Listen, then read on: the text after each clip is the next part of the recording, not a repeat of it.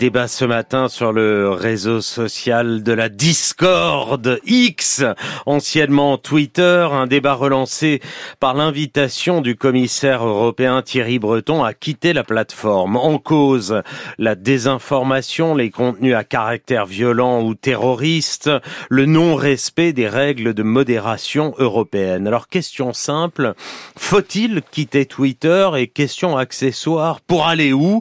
On en débat avec Robin Rivaton, essayiste, membre du conseil scientifique de la Fondapol, et Rudy Reichstadt, directeur du site Conspiracy Watch, politologue, auteur de au cœur du complot chez Grasset. Et bonjour à tous les deux. Merci d'être là ce matin. Le lendemain de l'attaque d'Israël par le Hamas, Elon Musk a invité ses 160 millions d'abonnés à suivre deux comptes, deux comptes qui relayaient des fausses informations parfois antisémites.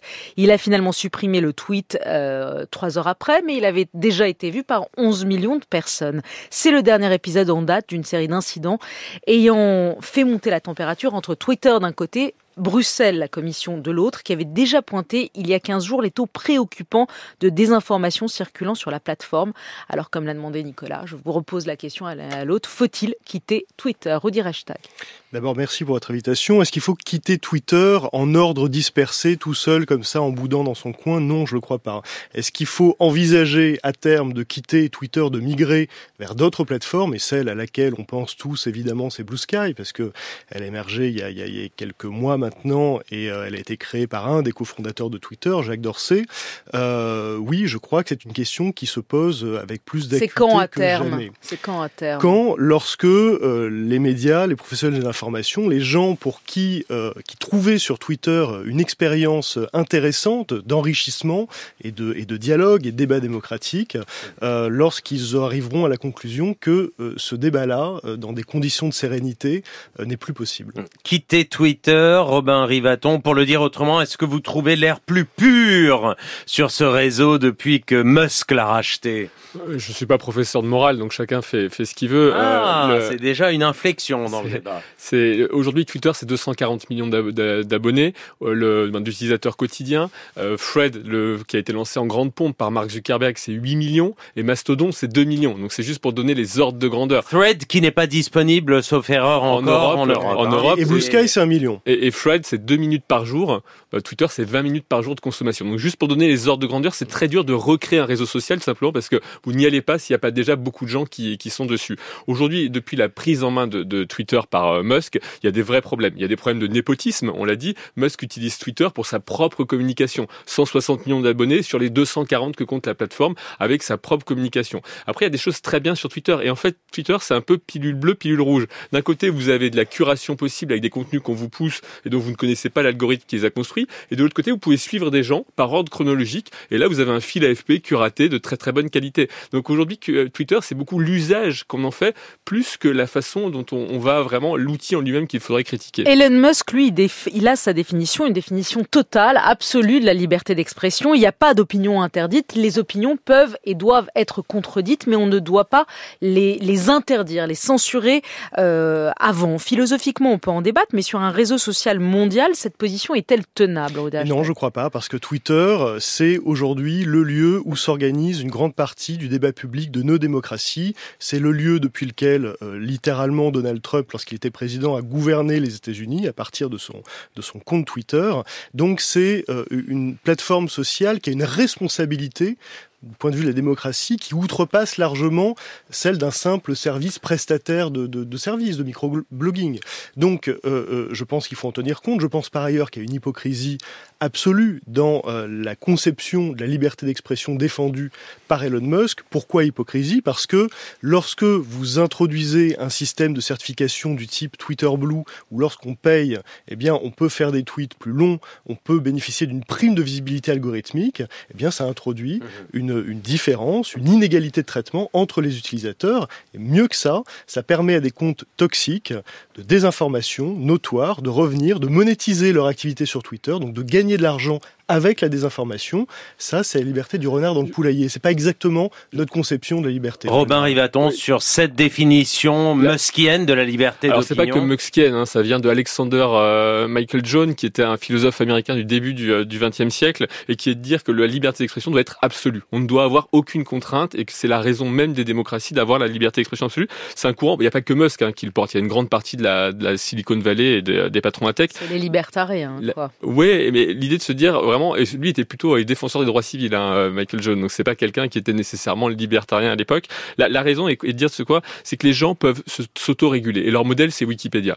Leur modèle c'est Wikipédia en disant aujourd'hui sur Wikipédia vous n'avez pas une, vous avez pas un pôle centralisé qui organise la diffusion d'informations. Vous avez des gens qui vont pouvoir curater. Et donc l'objet fétiche de, de Musk, c'est quelque chose qu'il a repris de l'ancienne version de Twitter, mais qui n'avait pas été porté à son plein développement, c'est les community notes, donc les notes de la communauté qui doivent permettre au euh, Twitter de pouvoir dire aux gens, bah, ce contenu, il est dangereux, ce contenu, il est mensonger, ce contenu, euh, voilà, il va vous exposer à de la violence. Mais c'est une régulation qui doit se faire par l'usager. Donc ça, c'est la vision. C'est une vision qui doit se pousser par le fait qu'il ne doit plus y avoir de publicité à terme, mais que c'est les abonnements et le fait que les gens doivent payer pour euh, être sur le réseau. Et le dernier étage de cette fusée, c'est la fin du pseudonymat. C'est-à-dire que si quelqu'un aujourd'hui est sur ce réseau, il doit y être de manière euh, réelle, il doit être de manière concrète et pas caché derrière un oui, on n'y est, pas. Hein. Non, mais c'est vraiment les trois étapes de cette philosophie de la, de la liberté d'expression qu'il est important d'avoir en tête. Je dis pas qu'il les a réalisées, mais en tout cas, c'est celle qu'il a en tête. Euh, Twitter, Wikipédia, sur ce point bah Non, la, limite euh, à cette analogie, c'est que Wikipédia fait pas de l'argent, d'abord, et ensuite, Wikipédia n'est pas un acteur de l'économie de l'attention.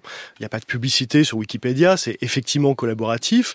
C'est très bien que les plateformes, Facebook, Twitter et d'autres, euh, fassent de l'autorégulation. C'est très bien. Euh, le problème, c'est que ça ne suffit pas et qu'en général, l'autorégulation fonctionne quand il y a aussi une régulation extérieure. En l'occurrence, il y a celle de nos démocraties. Euh, la culture, effectivement, euh, le, sillon euh, libertarien dans lequel s'inscrit Elon Musk, qui est de culture anglo-saxonne, il il est sud-africain, qu'il est devenu américain. Bon, euh, la culture de la Silicon Valley, c'est celle du premier amendement de la Constitution américaine.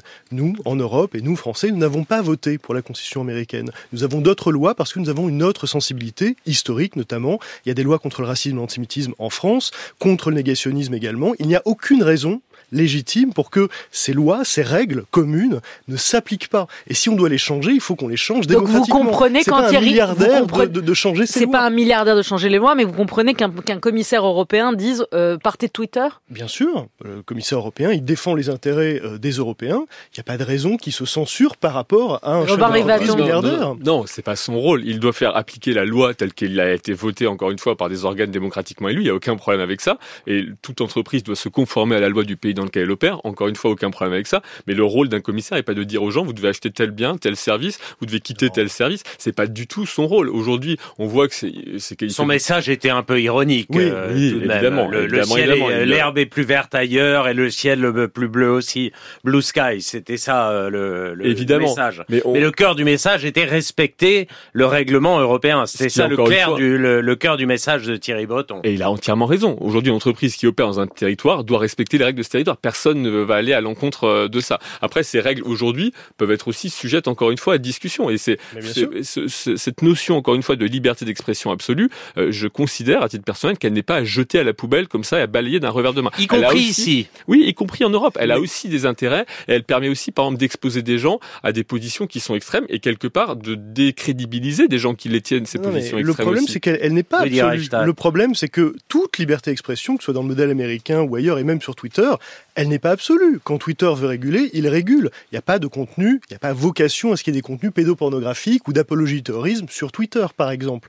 Donc il y a bien, il y a bien un endroit où on met le curseur, euh, parce que sinon ça écrase la liberté des autres. Là, en l'occurrence, on a euh, une distorsion dans l'accès à la liberté d'expression qui est quand même très problématique parce que le système de certification payant introduit en fait un système censitaire, c'est-à-dire un accès euh, à, à, double Les vitesse, riches qui payent, voilà, on n'est plus égaux entre guillemets alors là, c'est pas exactement la conception que, en tout cas, moi j'ai de la liberté. Ça vous gêne pas, vous, que ce soit effectivement que vous avez deux options. Si vous payez, si vous avez deux eh ben, options, on voit plus vos tweets que les miens si je paye vous pas. Vous avez deux options. Il y a deux fils. Il y a deux fils. Le fil qui est le fil où on va vous pousser du contenu et le fil où vous allez avoir les gens que vous suivez par ordre chronologique. Si vous suivez ce fil-là, vous n'avez aucun contenu qui est poussé systématiquement. Mais ça va être quoi, pardon? Ça va être quoi les réseaux sociaux dans deux ans, dans trois ans? Vous qui travaillez dedans, il va y avoir des réseaux par communauté. Le communautarisme va s'étendre aux réseaux sociaux, c'est-à-dire que en gros, il y aura le réseau social pour les euh, pro-vaccins, le réseau social pour les anti-vaccins, le réseau social euh, pour les progressistes, le réseau social pour les conservateurs, le réseau social pour les complotistes. Ça va, ça va être ça? Chacun va parler à sa à, son village. On y a pensé. Trump a essayé de lancer euh, son média social, Truth social, Truth, social euh, en pensant ça. Et au final, c'est un pari qui a été raté. Et toutes les applications euh, de, communautaires, que ce soit même sur le dating, par exemple, sur la rencontre en ligne, on a longtemps pensé que ça allait se faire par communauté. Et au final, les grosses plateformes restent extrêmement fortes. Et c'est des toutes petites plateformes, les plateformes communautaires. Donc aujourd'hui, il est très dur d'aller combattre les effets d'échelle. Et comme je le disais, 240 millions d'abonnés, c'est très dur d'aller les chercher aujourd'hui pour n'importe quelle autre plateforme. Donc Blue Sky n'a pas n'a pas la chance chance d'exister ou de faire, très dur de, faire la concurrence. C'est vrai que c'est aujourd'hui, c'est une autre échelle. Le problème, c'est est-ce qu'il n'est pas possible pour les utilisateurs de Twitter de dire on va essayer de reprendre en partie le pouvoir sur le, le destin, l'orientation, les grandes directions de cette plateforme? Moi, je pense pas que ce soit une fatalité d'avoir à quitter Twitter. Euh, c'est dommage que Twitter soit devenu ce qu'il est devenu. C'est dommage que ça n'évolue pas mieux. Je pense que nous, en tant qu'utilisateurs, nous avons un pouvoir euh, dans cette histoire-là parce que c'est nous qui faisons Twitter. C'est ceux qui participent, en fait, qui. Alors, vous, lancez, vous lancez une idée, vous, euh, Rudy Reichstag bah, L'idée, c'est d'envoyer un message à tout le monde, aux utilisateurs, et puis à la direction de Twitter, d'une journée sans Twitter, qu'on ferait le 27 octobre, c'est-à-dire le premier anniversaire euh, de vous, Léa Salamé, enfin pas, pas, votre premier anniversaire, mais le jour de votre anniversaire, mais surtout euh, l'anniversaire de la prise de contrôle de la plateforme par Elon Musk. Et l'idée c'est quoi donc? L'idée c'est de dire on ne tweet pas ce jour-là, on ne se connecte pas à la plateforme, on se retrouve mais ailleurs sur d'autres plateformes pour voir que il est possible de se rencontrer, d'échanger ailleurs aussi. Il n'y a pas de fatalité à ce que Twitter devienne ce qu'il est en train de devenir, ce qu'il est devenu depuis mhm. euh, plusieurs mois maintenant. Vous en serez, Robin Rivaton? Non, je pense que je serai quand même sur la plateforme ce jour-là, mais c'est là où en tout cas c'est le, le moyen de faire mal à la plateforme et à Elon Musk, c'est que les recettes publicitaires sont en chute libre. Hein. c'est aussi mm. la, contrepartie de ces actions euh, qui sont parfois un peu euh, népotiques, on va le dire. Euh, et donc les recettes publicitaires chutent à une vitesse hallucinante. Et donc aujourd'hui, c'est vraiment là où le, nerf de la guerre va faire mal, parce que Twitter doit quand même rembourser une dette qui avait été souscrite pour l'acquisition de la société, qui est énorme. Et ça, ça peut vraiment à un moment pousser Musk à vendre Un point quand même, la désinformation, ça se mesure sur Twitter. Il y a des équipes de chercheurs qui travaillent là-dessus et qui ont remarqué, qui ont vu, constaté que depuis la prise de contrôle euh, euh, de la plateforme par Elon Musk, les contenus négatifs, polarisants, de désinformation ont augmenté, sont plus nombreux en circulation. Et en plus, avec à la tête de cette plateforme quelqu'un qui est compromis avec le complotisme, on peut le dire très très clairement, qui relaye des contenus complotistes, qui euh, d'ailleurs suscite l'inquiétude, y compris d'organisations américaines, en l'occurrence de lutte contre le racisme et l'antisémitisme. Voilà, voilà. Ça vous inquiète pas, ça, ce qu'il dit, Robert Aviaton Si, si, bien sûr. le, le, le comportement d'Elon Musk à la tête de cette plateforme est problématique. Il n'y a aucun doute là-dessus. Et l'utilisation, le détournement d'un tel outil pour des fins personnelles est un vrai sujet. Après, l'outil en lui-même, le jeter et le bébé avec le du bain, ce serait une erreur. Je pense que cet outil est un outil puissant. C'est un outil Mais qui il, sert. Il l'a cassé ou il en a changé la nature Je pense qu'il ne l'a pas cassé, il n'en a pas changé durablement la nature. Ce sont des ajustements qui pourraient être corrigés. D'ailleurs, on attend de voir aussi la façon dont la nouvelle directrice générale qui lui a succédé, hein, c'est-à-dire qu'il n'est techniquement, il ne prend plus les décisions au jour le jour, va pouvoir aussi infléchir ce, ce point-là. Et je pense que la perte des revenus publicitaires est de nature à les faire réagir et à se dire qu'il y a des choses qu'il ne faut pas casser non plus, sinon c'est qu'il Deux, trois points. Euh, ce n'est pas de la nostalgie. Évidemment qu'on est nostalgique d'un Twitter où euh, euh, le niveau de toxicité n'était pas celui qu'on constate au, quotidien, c'est-à-dire du harcèlement, hein, etc. C'était pas parfait du tout. Mais il y, a une vraie inquiétude qui s'exprime là, une inquiétude sincère. Deuxième point, c'est pas de la technophobie. On pense qu'on vit avec les plateformes, on vit avec Internet et les, et les, et, et les réseaux sociaux. Euh, donc il ne s'agit pas de dire on, on, fait autre chose, on arrête. Non, on, on, aimerait pouvoir avoir des lieux pour se retrouver, pour échanger plus sain. Donc vous êtes sur Blue Sky. Vous, vous, êtes tous les deux sur Blue Sky? Moi je suis allé sur Blue Sky en tout cas. Moi je n'utilise pas Blue Sky, par contre j'utilise Discord qui est là pour le coup des communautés beaucoup plus euh, réduites et c'est des outils qui peuvent être mm. parfaitement complémentaires. Nicolas Demorand qui vient d'arriver sur Blue Sky m'a confié, mais alors je le out, que c'était un peu boring. Boring. Ouais. Bah, comme Twitter suis au tout début. hier soir. Hein, Comme donc, Twitter il y a euh, 15 ans, quoi. C'était, c'était un peu boring aussi. Ouais. Dernier point quand même, il ne s'agit pas de faire le procès des plateformes. Elles ont une part de responsabilité dans ce qu'on est en train de vivre, c'est évident. Euh, il ne faut pas que cette responsabilité cache celle des désinformateurs professionnels, des acteurs de la désinformation, de propagande, qui, qui eux méritent pour le coup d'être, d'être, d'être sanctionnés. Merci à tous les deux. beaucoup. Rudy Reichstadt, Robin Rivaton.